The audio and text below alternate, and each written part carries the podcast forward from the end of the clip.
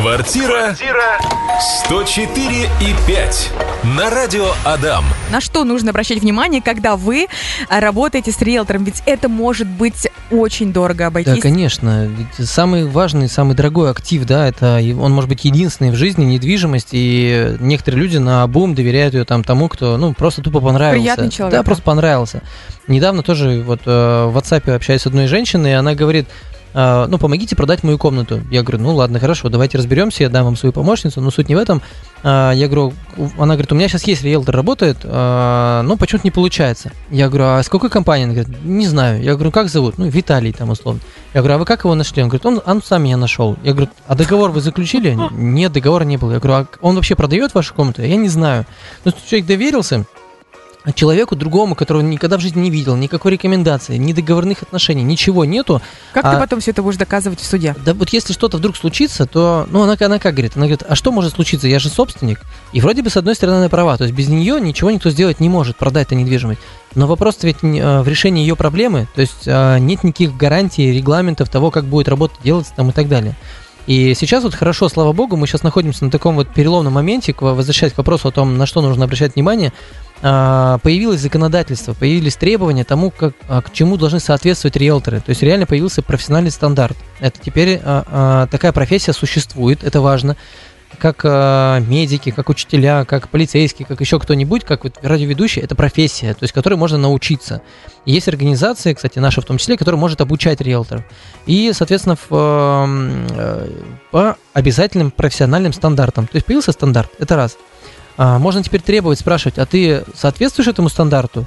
Он говорит, да, соответствую, покажи документы. Есть, должен быть сертификат соответствия, удостоверение.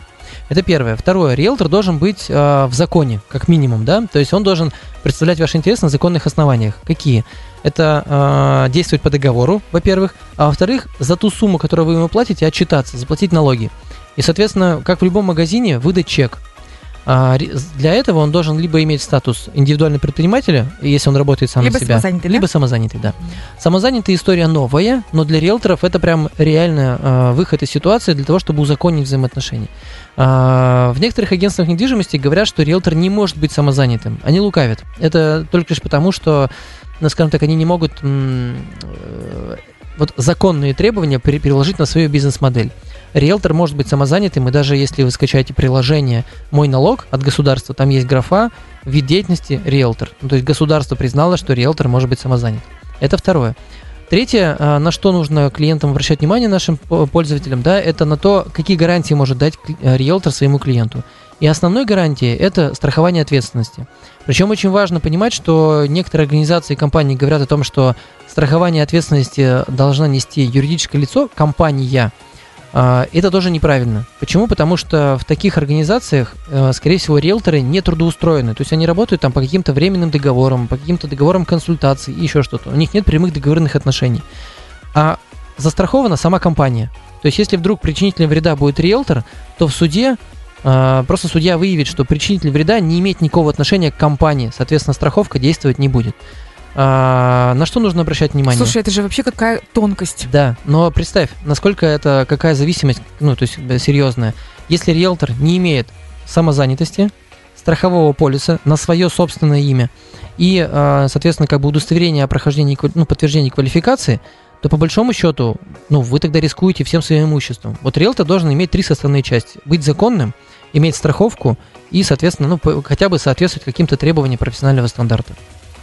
Договор. э, Какой договор? Между Договор на оказание услуг. Договор на оказание услуг он идет, то есть это договор либо на помощь реализации объекта, агентский договор, либо договор, э, соответственно, ну, какое-то консультирование, информирование там и так далее. То есть там разные разновидности договоров есть, в зависимости от того, какими видами услуг занимается риэлтор. Потому что э, есть ограничения по самозанятым, когда э, э, они не имеют права работать по агентским договорам и оказывать агентские услуги.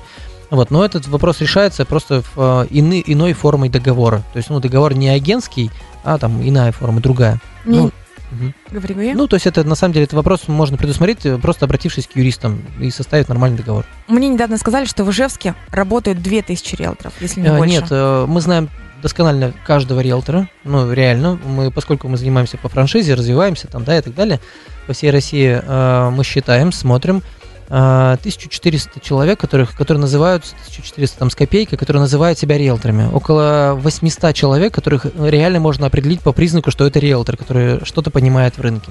А которые с документами? А, Сейчас 70 человек. В- Вы слышите, друзья? 1400, 800, которые что-то Да. более-менее, и с- 70 человек в Ижевске с документами. Да, Проверяйте их, пожалуйста. очень досконально. Прям задавайте вопросы, не стесняйтесь. Квартира 104 и 5 на радио Адам.